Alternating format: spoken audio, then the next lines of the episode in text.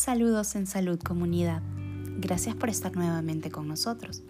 Soy Fiorella Palacios Winfeld y les doy la bienvenida a este nuevo tema. ¿Qué es la salud integral? Hasta hace no mucho, en Occidente, el concepto de salud era entendido como la ausencia de la enfermedad. La negación de una era la definición de la otra. Hoy en día, la Organización Mundial de la Salud, OMS, define la salud de una manera holística, como el equilibrio entre lo psicológico, lo físico y el entorno. Desde la perspectiva ancestral y de sabias medicinas como Ayurveda, la misma que data de un poco más de 5.000 años, la salud es descrita como el equilibrio entre el cuerpo, las emociones y el espíritu. Agregaría para complementar esta definición anterior que es también la relación con nosotros mismos, con lo que nos rodea y quienes nos rodean. Si hablamos de salud, la prevención es quizá uno de los aspectos más importantes para lograr este equilibrio.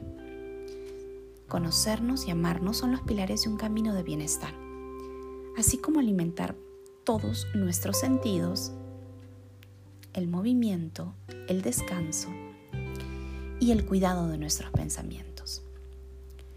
Al observarnos, comprendemos que cada ser vivo tiene su propia constitución psicológica, física y espiritual. Lo que me hace bien a mí no necesariamente te hará bien a ti.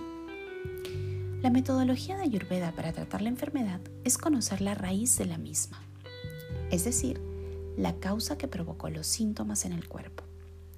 Entendemos que la enfermedad parte muchas veces de una emoción o pensamiento que no ha sido posible identificar procesar ni, por lo tanto, comprender por nuestra mente y que se reflejará de diferentes maneras en nuestro cuerpo.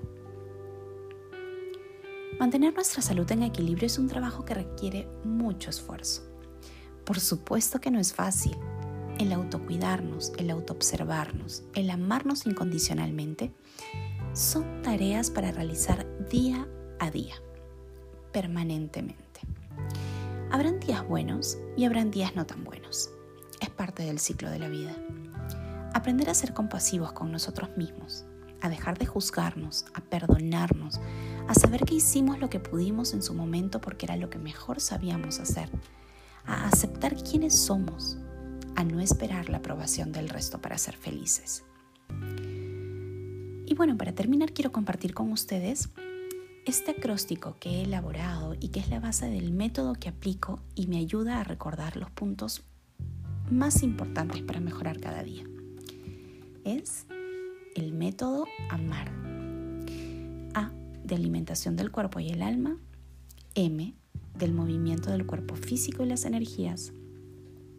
A el autoconocimiento, observación y relación con nuestra espiritualidad. R respiración consciente. Los invito a revisar e iluminar esas historias escondidas que llevamos dentro y desde su sabiduría interior ir develando esa maravillosa versión de nosotros mismos. Recuerda que la paz y la felicidad se encuentran dentro de ti.